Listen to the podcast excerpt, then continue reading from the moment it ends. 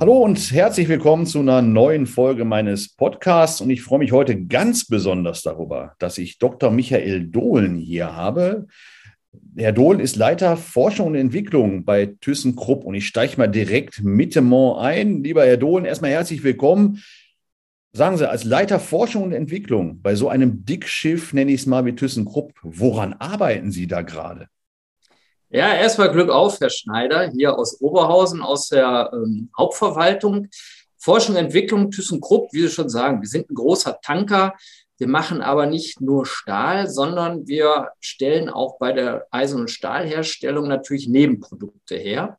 Das schon seit geraumer Zeit und in großen Mengen. Und meine Aufgabe ist, was kann man aus den Materialien, aus den Nebenprodukten Sinnvolles machen, um letzten Endes ja auch Ressourcen zu schonen, Deponieraum zu schützen, CO2 einzusparen und zu gucken, wo kommen wir in neuen Anwendungen? Wir wollen nicht nur einfach das Material äh, im Wegebau nutzen, sondern wir wollen auch einen Schritt weitergehen ähm, und das Material in möglichst hochwertige ja, Anwendungen bringen. Das ist so in kurzen Worten das, was ich so täglich mache.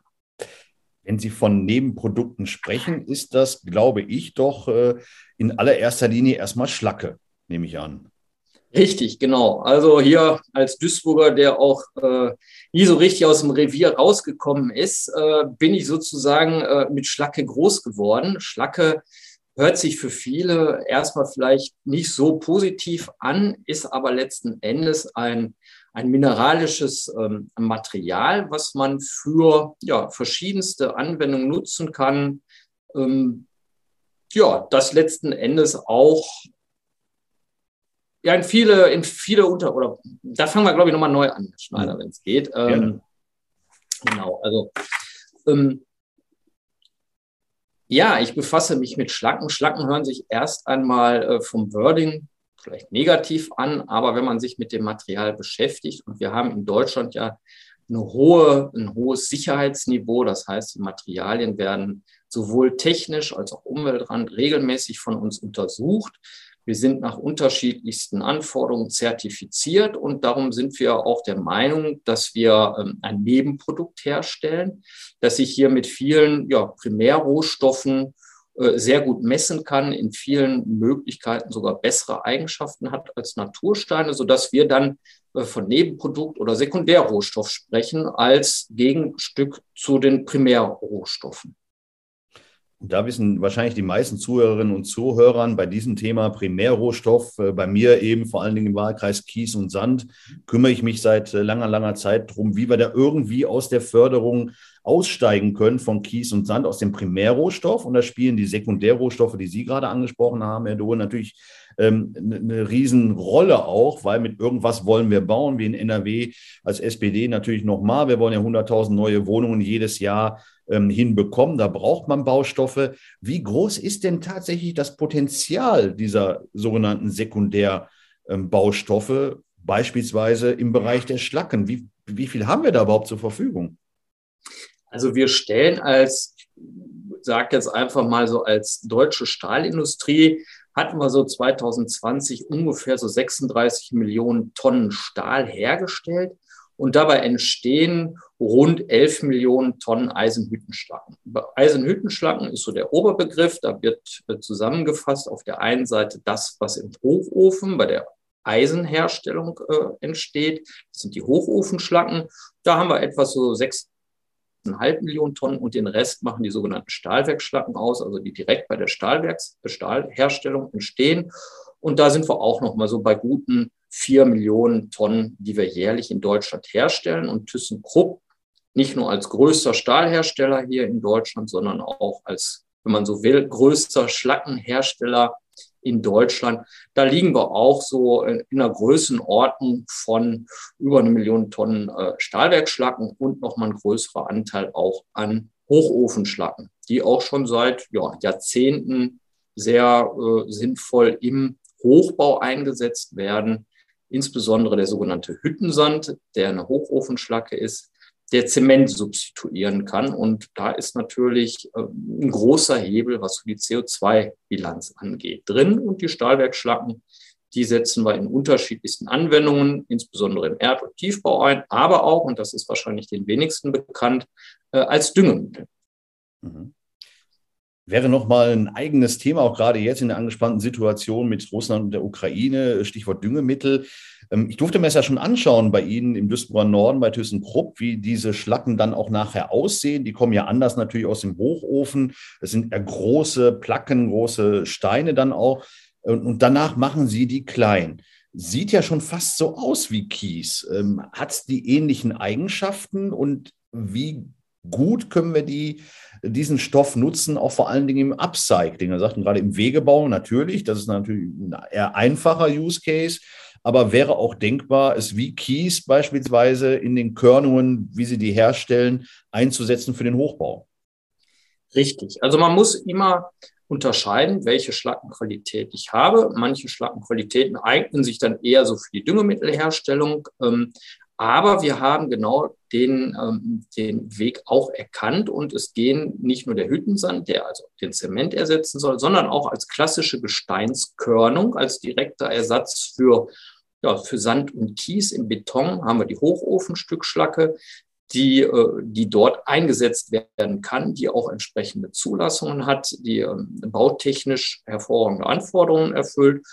Die werden wir da schon und die setzen wir auch schon entsprechend für solche Anwendungen im Hochbau im Beton als Gesteinskörnung an und substituieren, wenn man so will, da auf jeden Fall auch schon natürliche Ressourcen.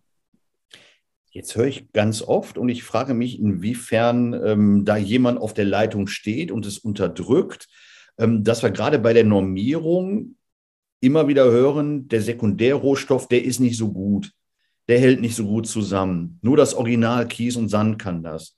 Und das hört sich immer für mich so an, wie dass da jemand im Hintergrund genau darauf hinarbeitet, dass eben der Primärrohstoff Kies und Sand äh, an Platz eins bleibt und die Sekundärrohstoffe äh, eine schlechtere Chance bekommen. Nehmen Sie das ähnlich wahr? Und wenn ja, an welchen Stellschrauben müssten auch wir als Politik was machen? Also Normierungen machen wir ja nicht im Parlament, das ist nochmal ein anderer Bereich. Aber wo können wir nochmal mehr Druck auf die Straße bringen, damit es eben eine Augenhöhe gibt zwischen Primär- und Sekundärrohstoffen? Das ist ein ganz wichtiger Punkt. Natürlich wird oftmals gesagt, nur das, ich nenne es jetzt mal das Original, ja. das so Frische, das, ne, das Frische, das Neue ist immer das Beste. Die gleiche Diskussion hatten wir ja früher, als es um, die, um das Thema, ich nenne es jetzt einfach mal, ähm, ja, äh, Recycling, Papier ging. Da wurde also auch von Druckerherstellern und so weiter gesagt, nee, die Qualität, die ist so schlecht, der Drucker geht kaputt und so weiter. Und wenn man heute mal guckt, da kann man auch schon eine ganze Menge tun. Ich gebe Ihnen recht, man muss natürlich schon genau gucken, welchen Sekundärrohstoff ich nehme, um Primärressourcen zu ja, zu ersetzen, zu unterstützen. Wichtig ist da, was Sie das gerade gesagt haben, auch bei der Politik in äh, Nordrhein-Westfalen haben wir ein ziemlich neues äh, Landeskreislaufwirtschaftsgesetz bekommen. Und da steht ja zum Glück auch drin, dass bei Ausschreibungen der öffentlichen Hand ähm, Sekundärrohstoffe geprüft werden sollen. Allerdings so schön, wie wir uns darüber gefreut haben, dass es drinsteht, es ist noch nicht justiziabel. Das heißt, Sie können es nicht einklagen und ich bin ganz klar ähm, ein Vertreter davon. Wenn muss natürlich auch die öffentliche Verwaltung, die öffentliche Hand muss natürlich vorangehen. Und wenn sie es zeigen kann, es funktioniert, dann hat man natürlich da auch einen Multiplikator und man kann dann auch andere überzeugen, dass es funktioniert. Das ist halt oft so ein, so ein dickes Brett, was man da bohren muss, wo man auch immer mal wieder äh, sich ja konfrontiert sieht mit, mit Meinungen, ja, was ihr da macht, das sind ja keine Sekundärrohstoffe. Allein auch hier im Bereich, ich habe 16 Jahre an der sogenannten Ersatzbaustoffverordnung mitgearbeitet. Und allein der Ausdruck Ersatzbaustoff ist jetzt vielleicht in Deutschland nicht so positiv belegt. Ich bringe dann gerne dieses Beispiel, Sie möchten als Fisch auch nicht Lachsersatz heißen. Das waren früher diese Brötchen, die Sie gekriegt haben. Ich weiß gar nicht, ob Sie die noch. Bei Oma. Genau. Und da sage ich ganz einfach, man muss da auch so von der Begrifflichkeit, ähm, es wird auch oft durcheinander geworfen, was ist jetzt ein Nebenprodukt, ein RC-Baustoff, dann kommen irgendwie wieder die Geschichten, ja, ein Abfall und, und, und. Und das ist natürlich oftmals ein Problem, aber ich glaube wirklich, wir hier in NRW als größter Industriestandort, wir haben sowohl Sekundärrohstoffe und, was wir nicht vergessen dürfen, wir haben auch die Kompetenz hier in NRW. Wir haben wirklich viele schlaue ähm, Uniprofessoren, Studierende, die genau darauf hindrängen und sagen, wir möchten gerne nicht nur Primärrohstoffe einsetzen. Ich habe einen Lehrbeauftragter im Bereich Architektur, Bauingenieurwesen und die jungen Menschen sind wirklich äh, interessiert, weil wenn man denen mal so vorstellt, was an CO2 frei wird bei der Zementherstellung oder wenn man mit denen wirklich mal äh, an den Niederrhein fährt und man sieht die großen großen Löcher. Natürlich ist es schön, wenn man überall Wasserflächen hat, aber man muss natürlich auch, und ich bin von der Ausbildung, bin ich Geoökologe, man muss natürlich auch beachten, äh, letzten Endes, wir greifen irgendwo in den Naturhaushalt rein. Wir ruinieren wertvolle Böden, die unwiederbringlich weg sind. Ich bringe dann immer gern so den Ausdruck, das sind unsere Bodenschätze. Also, und wichtig ist ein Schatz, den sollte man auch wirklich hegen und pflegen. Und wenn es doch Alternativen gibt, die wahrscheinlich nicht von heute auf morgen 100 Prozent ersetzen, aber immerhin ähm, Teile davon ersetzen und vielleicht dann den Weg gehen. Und je mehr man natürlich auch in Forschung investiert und sagt, lass uns doch mal gucken, äh, können wir das Material nicht auch dafür noch verwenden? Parallel dazu natürlich eine politische Unterstützung, aber auch, Sie sagten es gerade, äh, so von, von, von der ähm, Normungsarbeit oder aber auch behördlicher Seite, dass da auch umgedacht werden oder umgedacht werden muss, um neue Materialien mal einzusetzen. Weil ich sag mal, wir haben auch gelernt, dass ein Auto mit Katalysator äh, genauso gut fährt wie ohne. Und man muss einfach hier so beim neumodisch, beim Mindset ansetzen und da vielleicht den Schalter umlegen, umparken im Kopf, äh, ist da, glaube ich, ein ganz entscheidender äh, Satz. Gebe ich Ihnen recht, gerade beim Stichwort Kreislaufwirtschaftsgesetz hatten wir ja auch die Anhörungen hier im Landtag. Und äh, da war der Wunsch sehr groß, dass eben äh, die öffentliche Hand Vorbild wird. Wir wären ja schon froh gewesen, wenn man deutlich reingeschrieben hätte, es muss, es muss mindestens gesteinsoffen ausgeschrieben werden, weil natürlich, äh, dann greift eins ins andere, wie Sie es gerade geschildert haben, die Angst groß ist bei den Verantwortlichen, nicht, dass wir irgendwas falsch machen, nicht, dass irgendwas Falsches geliefert wird. Wir sind dann plötzlich im Regress, wenn das Material dann doch nicht das Richtige war, irgendwas zusammenstürzt oder eben äh, irgendwas, wenn es im Straßenbau beispielsweise genutzt wird, ausgeschwemmt wird an, an Giften oder so, die gerade im Wasserschutzgebiet dann noch was machen. Also da war im Gespräch ein Haftungsfonds, um das auch noch vielleicht kurz zu erzählen, ähm, wo man eben ähm, ähnlich wie bei der Klärschlammverordnung alle im Markt Beteiligten hätte einzahlen lassen und gesagt hätte, wenn dann mal ein Haftungsfall eintritt, dann ist der Auftraggeber aber schön raus und das würde es den Auftraggebenden in den Rathäusern, in den Kreistagsverwaltungen und ähnlichem dann eben einfacher machen, auch zu sagen, ja komm, dann versuchen wir es mal mit dem Ersatzbaustoff, für den wir uns tatsächlich nochmal eine, einen neuen Namen ausdenken sollten. Jetzt muss ich an den Lachsersatz denken von Oma, den gab es bei uns immer aufs Ei. Dann gab es immer diese Eier ja, genau. Platten, wo die halben Eier, wir nannten das. Ja, ja, genau. Aber ich, ich schweife ab vom Thema, weil ich wollte noch eben auf die zirkuläre Wirtschaft zu sprechen kommen, ähm, die aus meiner Sicht immer wichtiger wird, gerade bei Rohstoffen, die endlich sind. Inwiefern beschäftigen Sie sich bei ThyssenKrupp auch mit der Frage, wie wir in einer zirkulären Wirtschaft äh, die gleichen Materialien immer wieder zum Einsatz bringen können. Ist das auch ein Thema im, im Stahl, in der Schlacke, in den Ersatzbaustoffen? Definitiv. Also ähm, Schlacken sind seit wirklich seit, seit langem gelebte Ressourcenwirtschaft. Ähm, Wir nutzen beziehungsweise über 90 Prozent der, der Schlacken, der Eisenhüttenschlacken werden heute schon äh, letztlich wiederverwendet. Und sowohl im internen Hüttenkreislauf, so nennen wir das. Wir brauchen natürlich auch teilweise die Schlacken ähm, aufgrund ihrer Zusammensetzung, um sie wieder im internen Kreislauf zu fahren. Auch Eisen und äh, Resteisen, was manchmal äh, von uns oder was bei uns abgetrennt wird, geht natürlich wieder in den Kreislauf.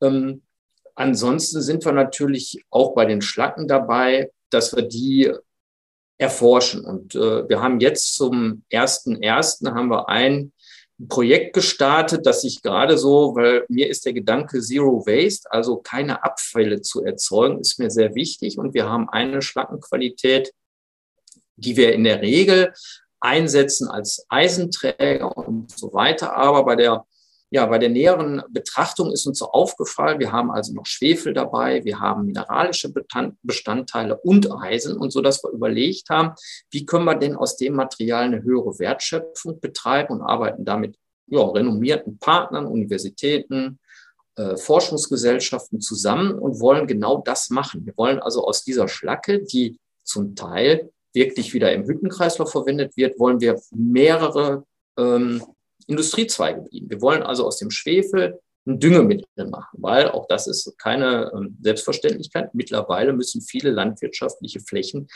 benötigen wieder Schwefel. Wir wollen aus der Mineralik ein Material herstellen, was wir genau, wie Sie sagten, den natürlichen Sand im Beton ersetzen kann. Und wir wollen natürlich ein sehr sauberes Eisen zurückgewinnen, was wir dann wieder eins zu eins äh, zu Stahl konvertieren können, sodass wir da wirklich einen geschlossenen Kreislauf entwickeln. Und das ist für uns wirklich, und da bin ich ein absoluter Fan von Kreislaufwirtschaft, Circular Economy. Äh, ich glaube, das können wir uns, das brauchen wir als Gesellschaft. Ähm, wir müssen von einer ja, linearen Wirtschaft, von, ich sag mal, Produktion, Nutzen, Wegwerfen hin zu einem geschlossenen Kreislauf, dass wir sagen, wir, wir planen schon, wir designen am Anfang und machen uns Gedanken darüber, was können wir denn letzten Endes am Ende, am Lebenszeitende, so kann man vielleicht sagen, mit dem Material machen. Dass man wirklich diese Lebenszyklen möglichst lange und hochwertig äh, nutzt. Und so können wir letzten Endes unsere wertvollen natürlichen Ressourcen schon, aber auch was fürs Klima tun. Und auch, man darf ja nicht vergessen, auch bei der ganzen Abkiesung, wir haben ja auch soziokulturelle Effekte dabei. Ne? Also je nachdem, Landschaft verändert sich. Der Mensch ist der der wichtigste Landschaftsbildner. Deswegen sprechen wir ja auch oft davon, dass wir heutzutage im Anthropozän leben, als geologische Zeiteinheit. Das muss man sich ja auch mal vergegenwärtigen. Und wir wollen da natürlich als Industrie auch nicht außen vor stehen. Ähm, da wollen wir auch unseren Beitrag zu liefern, ganz klar. Jetzt wurden die Schlacken ja früher immer auf die Halde gekarrt, deswegen haben wir so eine schöne Haldenkultur. Ja, doch, ich finde sie schön äh, im Ruhrgebiet wäre es denkbar, dass man diese Schlacken, weil es, wie soll ich sagen, Potenzial hat, irgendwann nochmal wieder aufnehmen würde und sagen würde, wir bauen quasi die Halde wieder ab, weil das, was da drin liegt, so wertvoll geworden ist, dass wir es schlichtweg nicht da liegen lassen können. Ist sowas aus Ihrer Sicht mal denkbar eines gar nicht fernen Tages? Finde ich ein extrem spannender Ansatz, Herr Schneider haben wir uns auch schon mal Gedanken gemacht, weil wir natürlich in Deutschland viele, ich nenne sie mal Hüttenhalden haben. Und wenn man so überlegt und guckt sich alte Bilder an, wir hatten natürlich so im, in den letzten 60, 70, vielleicht 100 Jahre alten Halden, da hatten wir nicht die Technologie äh, letzten Endes im, im Hinblick auf Zurückgewinnung. Da war nicht der Fokus da. Man konnte also nicht, man hatte nicht die Möglichkeiten, vielleicht Eisen zurückzugewinnen oder Mineralik. Man hatte einfach die Fläche auch genehmigungsrechtlich war vor 100 Jahren äh, deutlich einfacher als heute. Wir waren nicht so dicht besiedelt. Und ich gebe Ihnen da vollkommen recht. Wir haben ähm, in den Halden, das ist, man spricht ja dann auch oft von Landfill Mining oder so. Man hat oft da, ähm, das sind ja neue Ressourcen, Sekundärressourcen, die man da geschaffen hat. Jetzt ist das natürlich nicht so ganz einfach. Ich bin auch ein großer Freund der Industriekultur und der Halden, finde die wurden auch vom vom äh, RVR sehr schön angelegt und das ist auch ein Tourismusmagnet. Aber letzten Endes auch so von dem Hintergrund Versorgungssicherheit und so weiter, sollte man vielleicht sich wirklich überlegen, welche Rohstoffe stecken denn da noch drin? Und ich gehe fest davon aus, äh, dass wir da auch eine Menge an mineralischen Materialien haben, die man vielleicht wieder aufbereiten könnte und könnte die verwenden, aber auch Zielelemente, ob es jetzt Eisen ist oder ob es auch andere äh, Metalle sind, die man da zurückgewinnen kann. Das ist, äh, denke ich mal, ganz, ganz spannendes Feld. Ich befürchte nur halt, dass das so ein bisschen ähm, behördentechnisch äh, schwierig wird und natürlich auch Anwohner, die dann vielleicht sagen, oh, jetzt sind wir froh, jetzt ist die Halde beschickt, sie ist schön begrünt, ist entsprechend ein Teil Naturschutz geworden, weil wenn man sich mal so anguckt, welche Fauna und Flora auf den Halden auch lebt. Aber letzten Endes, es ist so eine Art stille Reserve. Vielleicht sollte man so als eine Art Sparschwein sehen, wo man vielleicht äh, sich überlegen könnte, in wirklichen Zeiten, warum nicht? Also man sollte das auf jeden Fall, und ich bin immer ein Freund von Freidenken, das sollte man auf jeden Fall auch berücksichtigen. Kommt drauf, weil ich das, glaube ich, mal im Zusammenhang mit äh, Deponien gelesen habe. Also, dass man da eben auch äh, vermutet, dass neben natürlich viel anderem Kram, den man nicht gebrauchen kann, eben in normalen Mülldeponien einiges steckt, was man eben an Ressourcen äh, heben kann. Und wie Sie ja sag, sagten, auch vor Jahrzehnten war es weder technisch möglich, noch wirtschaftlich sinnvoll, noch das Denken der Zeit, da dran zu gehen. Man hat gesagt, mach neu ne? und, und viel hilft viel. Und da kommen wir äh, ein Stück weit äh, auch zu meinem letzten Punkt. Äh, viel hilft viel. Ich habe mir lange, lange Gedanken darüber gemacht, wie man nicht einfach nur gegen den Abbau von Kies und Sand sein kann, sondern eben auch erklärt, womit wir dann bauen wollen. Und ähm, dadurch ist so ein, so ein Stück weit ein Konzept rausgekommen, so sagen wir, das RAUS, also Raus-Konzept, ähm, wo wir gesagt haben, also Recycling spielt eine ganz, ganz große äh, Rolle da drin, auch wenn sicherlich nicht auskömmlich Material da ist. Alternative Baustoffe wie Holz, Umbau statt äh, Neubau, da sind wir beim U und zuletzt S wie Sparsamkeit, da bin ich nämlich bei viel hilft viel. Da ist, glaube ich, in den vergangenen Jahren immer oft gesagt worden, ach, das Zeug kostet nichts, äh, mach noch mal ein bisschen mehr äh, Zement rein, mach noch mal wieder ein bisschen mehr Beton. Äh, wenn die Decke halt zehn Zentimeter dicker ist, kann sie ja nicht unsicherer werden. Ähm, und da ist halt, glaube ich, das Potenzial drin, mit dem wir aus Kies und Sand nach und nach aussteigen können. Jetzt weiß ich, Sie haben sich das Konzept auch mal äh, angeschaut. Bin ich da auf dem richtigen Weg, äh, Herr Dohlen, oder verrenne ich mich da in was? Ganz offen gesprochen. Wie gesagt, das äh, sehe ich immer so. Also wir müssen offen sprechen. Also egal, ich habe auch meine Mission oder mein Ansatz ist, ich möchte niemanden katholisch machen. Ich finde nur, wir sollten die Scheuklappen von den Augen gehen und wir sollten wirklich ergebnisoffen an Sachen rangehen. Für manche Anwendungen ist es sicherlich auch zukünftig notwendig, dass da Naturkies und Sand zur Verfügung steht. Aber es gibt auch sicherlich viele Bereiche, wo man sagt, da gibt es Alternativen, da gibt es Sekundärrohstoffe. Und auch, was man vielleicht nicht vergessen darf, ist, ähm, wir leisten uns natürlich auch immer noch einen Export ins Ausland mit den Materialien. Ne? Das ist natürlich auch ein Punkt, gerade in, in andere Länder. Wir haben hinterher, äh, ich sage mal, die Löcher und so weiter und unsere Ressourcen sind weg ähm, für andere Länder. Aber um zurückzukommen auf Ihre ich nenne sie mal einfach abgekürzt, ihre Rauschstrategie. Äh, ich bin immer ein Freund davon, kurz und knapp. Und ich glaube, das ist schon ein guter Ansatz. Wir können mit dem R wie Recycling, klar, wenn man sich anguckt, welche großen Mengen an Baurestmassen zur Verfügung stehen. Und da muss man auch klar, äh, kann man nicht nur der Politik sagen, da ist euer Auftrag, da muss auch die Industrie was tun. Also gerade mit neue Aufbereitungstechnik, dass man da guckt, wie kann ich letzten Endes besser aufbereiten. Aber auch natürlich der Punkt, ähm, was wir vorhin hatten, die Idee des Designs vom Anfang, schon am Anfang ans Ende zu denken. Dass man da also gerade hier, Sie kennen es vielleicht auch mit den ganzen Wärmeverbundsystemen, die verklebt wurden, die kein Mensch mehr auseinander bekommt. Und es gibt gerade in, in den Niederlanden sehr viele Beispiele und das wird da von der Politik und auch von den äh, Lokalen gefordert, dass man da in öffentlichen Bauten schon dieses Prinzip Cradle to Cradle viel stärker verfolgt, dass man da wirklich überlegt, kann ich denn hinterher die Innenverkleidung wieder nutzen? Das ist immer blöd, wenn sie irgendwie verklebt oder sonst was ist und wir 28 unterschiedliche Materialien haben, die kriegt man auch mit dem größten Aufwand nicht mehr getrennt. Also da sind Architekten, Produktdesigner gefragt, da was zu machen. Aber ich glaube auch, wir können mit einer guten ähm, Möglichkeit zum Beispiel sogenannte Airbetone herstellen. Warum müssen wir denn hier äh, den Naturkies nehmen? Da kann man mit Sicherheit was machen. Da ist die Genehmigung auch eher gefragt oder auch die Bauherren. Äh, mit alternativen Materialien. Wir haben vorhin über Schlacken diskutiert. Na klar, wir sind auch ein Puzzleteil vielleicht in dieser Landkarte des Prozesses, wie kommen wir zu einem niedrigen Ressourcenverbrauch. Äh, und letzten Endes, auch das darf man ja nicht vergessen, wir wollen ja auch unsere Landschaft, unsere Heimat schützen. Und ich kann mich erinnern, es gab immer mal dieses Ziel, wir wollen hier möglichst unter ein, zwei Hektar pro Tag an Flächenverbrauch bleiben. Und Sie haben gesagt, 100.000 Wohnungen, auch die müssen irgendwo gebaut werden. Klar ist auf jeden Fall, die Ressource, die nicht gebraucht wird, ist immer noch die beste. Von daher vielleicht auch zu überlegen, wie kann man bestehende Wohnbebauung noch ja, neu äh, konstruieren, aufstocken, Baulücken verfüllen. Ganz wichtiger Punkt. Ähm, mit, dem, mit dem Umdenken und mit der Sparsamkeit auch ein ganz wichtiger Punkt, weil natürlich, Sie sagten gerade, äh, viel hilft viel.